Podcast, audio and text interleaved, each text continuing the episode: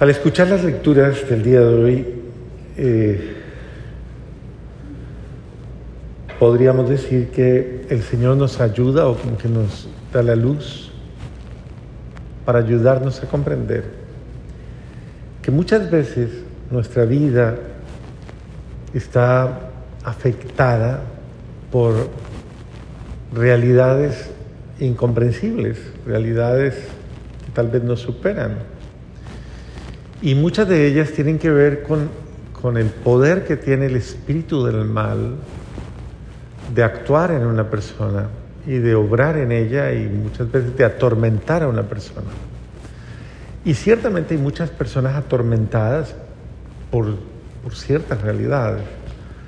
Lo decía el mismo Saúl, de quien hablábamos en estos días, eh, precisamente que eh, lo veíamos el domingo, que fue de alguna forma muy misericordiosa, eh, respetado por David.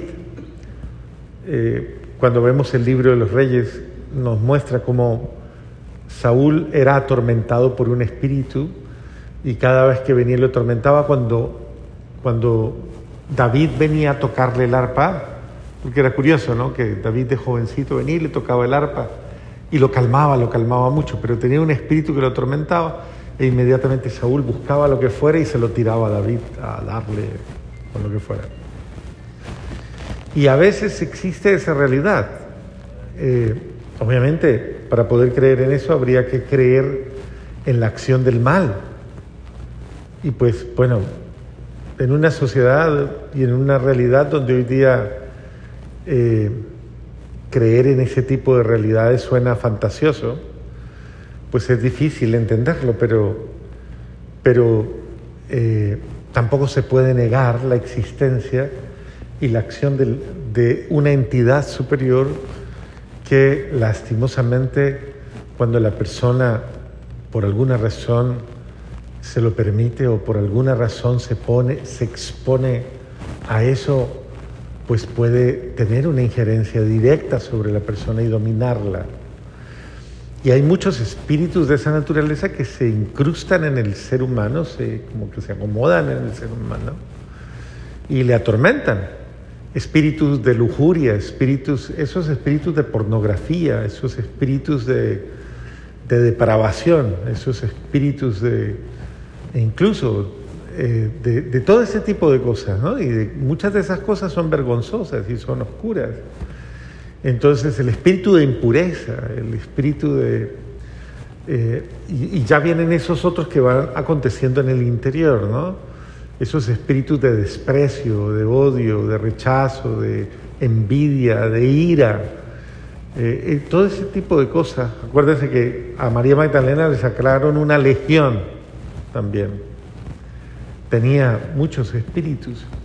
Y bueno, ¿cómo, ¿cómo puede pasar eso? Se pregunta la gente a veces. Ok, pues muchas veces la persona le va, va eh, permitiendo que esto se dé en su vida porque van, como le van diciendo sí al pecado, sí a la ira, sí a la rabia, sí al orgullo, sí a la soberbia, sí a, la, a la impureza y sí, sí, sí, sí a tantas cosas es una forma de hacer, de abrirle el campo a, la acción, a la acción del mal y a que esa acción del mal gobierne tu vida, gobierne tus emociones, tus afectos e incida sobre ti.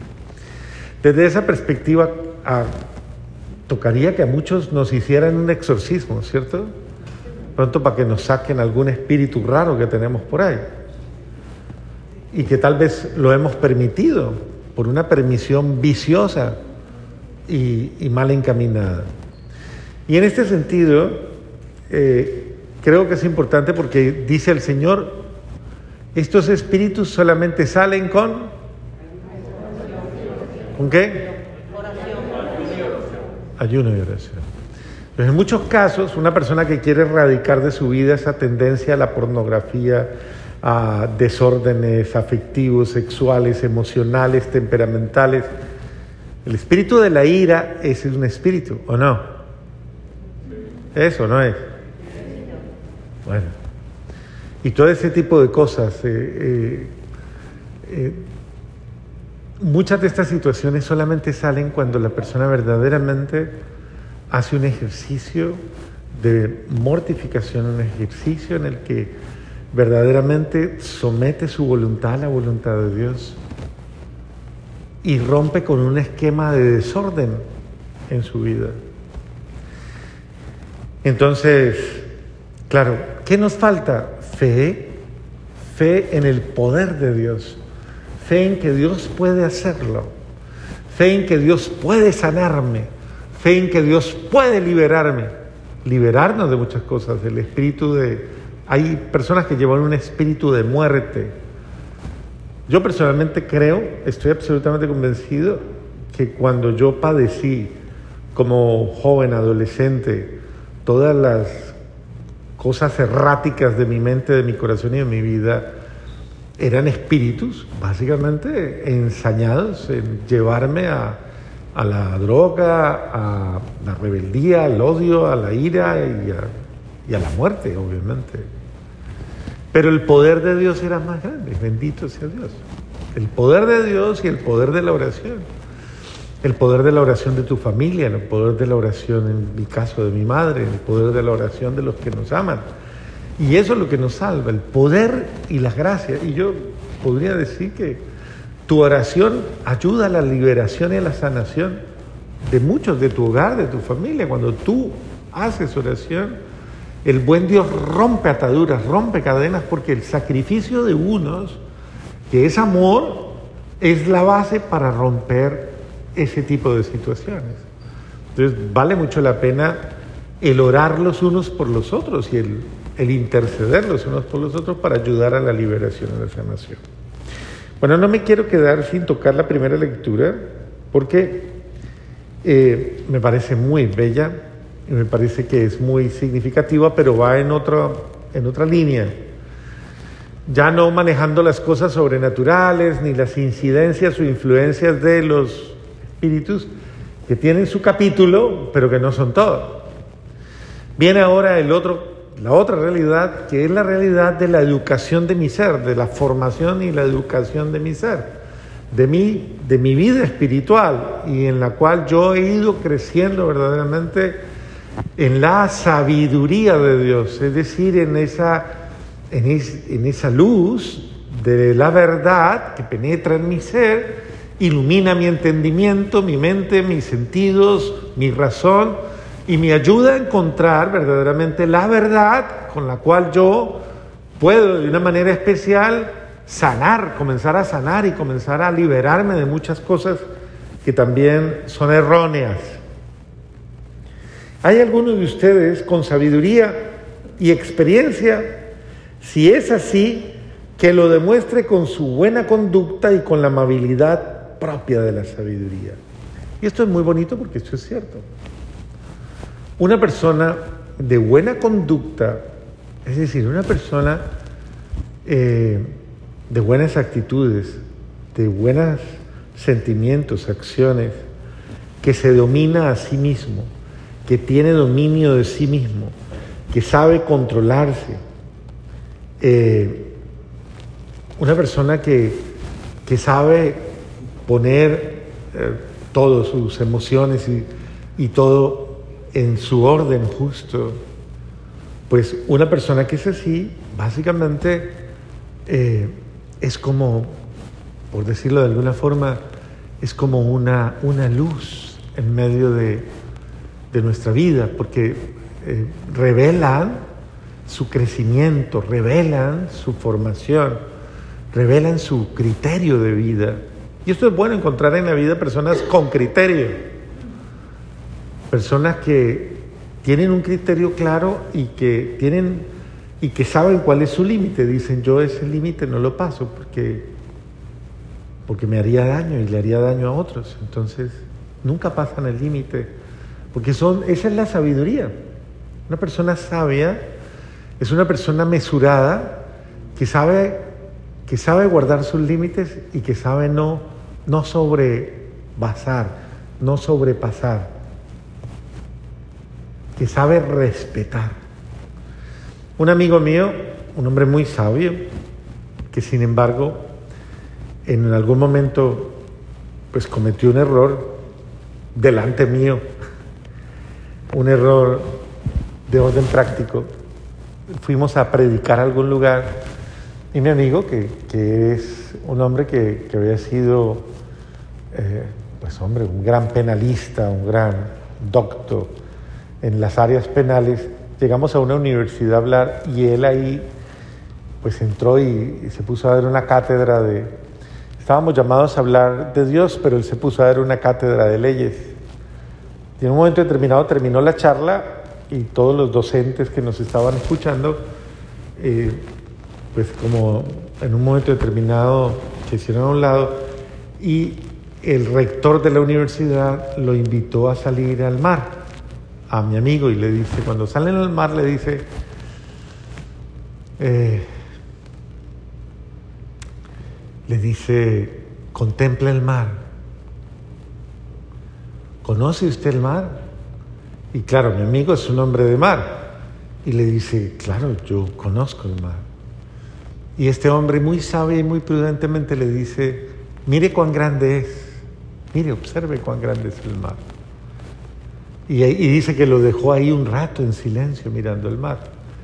Y le dice, qué grande es, ¿no? Y sin embargo, no rebasa, no desborda, tiene un límite. Y mi amigo quedó muy confrontado con eso porque salió regañado de ahí y me dijo, hoy me dieron una lección muy grande con la cual debo aprender a ser humilde.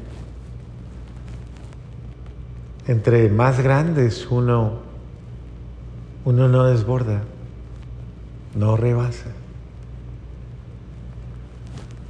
Puede que usted tenga más fuerza, grite más, tiene más eh, mecanismos para expresar sus ideas, tenga más, qué sé yo,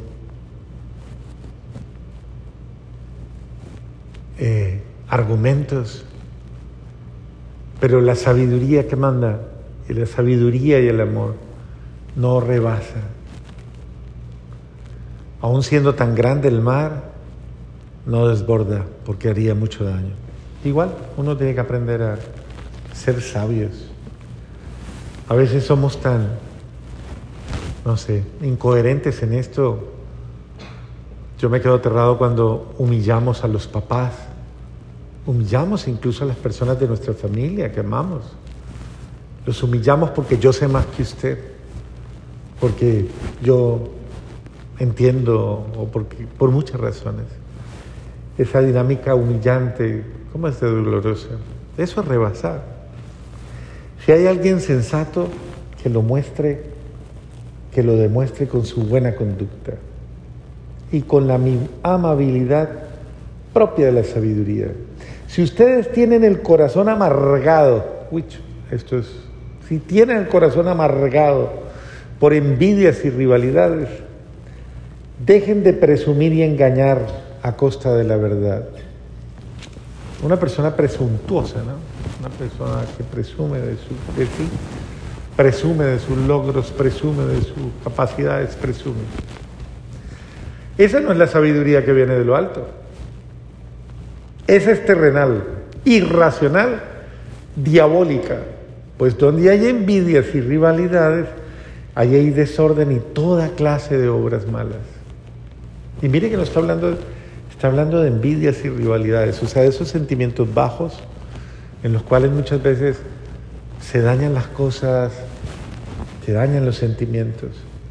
Pero los que tienen la sabiduría que viene de Dios son puros. Una condición importante en nuestra vida. Estamos llamados a ser puros. Claro que sí. De hecho, la pureza da paz, ¿no? Cuando uno está en, está en esa integridad de conciencia, la pureza da paz. El único que es sucio es el demonio, ¿no? Y que vive precisamente en la malicia y en lo malo, en la malicia.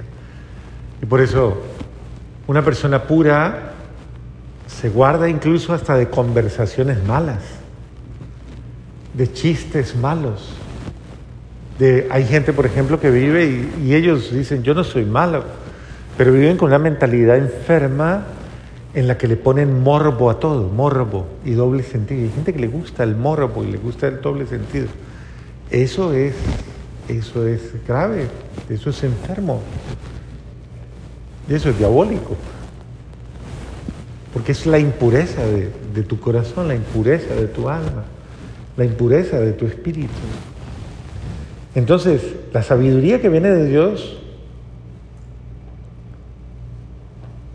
los hace puros ante todo. Además, amantes de la, de la paz, amantes de la paz.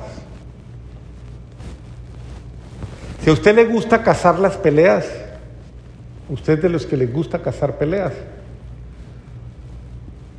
Si usted es una persona que no ama la paz, pues quiere decir que usted no está caminando bien. No está dejando que su corazón respire como debe respirar. Es rico vivir en paz. Una persona que vive en paz no caza peleas. No le interesa cazar peleas. ¿Por qué? Porque es comprensiva la persona, dócil y está llena de misericordia y de buenos frutos. No se mantiene peleando a toda hora, se descompone, se desale. No, tiene y son imparciales y sinceros. Los pacíficos siembran la paz y cosechan frutos de justicia. Los pacíficos siembran la paz. Es bonito porque ese es el sentido, aprender a ser conciliadores, aprender a amar la, la armonía, ese tema a mí me parece que es absolutamente necesario. Ustedes usan mucho esa frase, ¿no? Que dicen, llevemos la fiesta en paz, ¿es que dicen?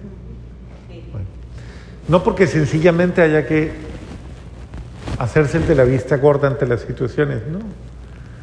Sino porque hay que aprender a no, a, a no subvertir el orden porque sí, sencillamente. Hay momentos en que debemos recurrir, obviamente, a la verdad o recurrir a la sinceridad, la honestidad, pero con respeto, con amor. No puede existir un criterio que a mí me faculte para, para herir a nadie, para irrespetar a nadie, a nadie. Entonces, en este sentido, pienso yo que qué bueno que yo discierna qué espíritu me mueve a mí. Si es un espíritu de armonía o un espíritu de agresión. Mire que ese es el espíritu que domina al, muchacho. Un espíritu de agresividad, primero contra sí mismo y luego contra los demás.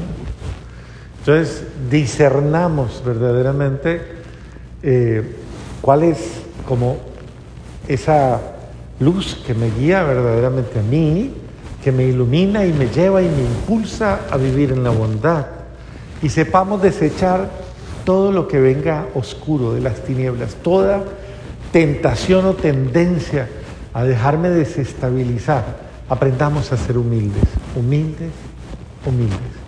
Es decir, aprendamos a ser pequeños y aprendamos a ser respetuosos los unos con los otros.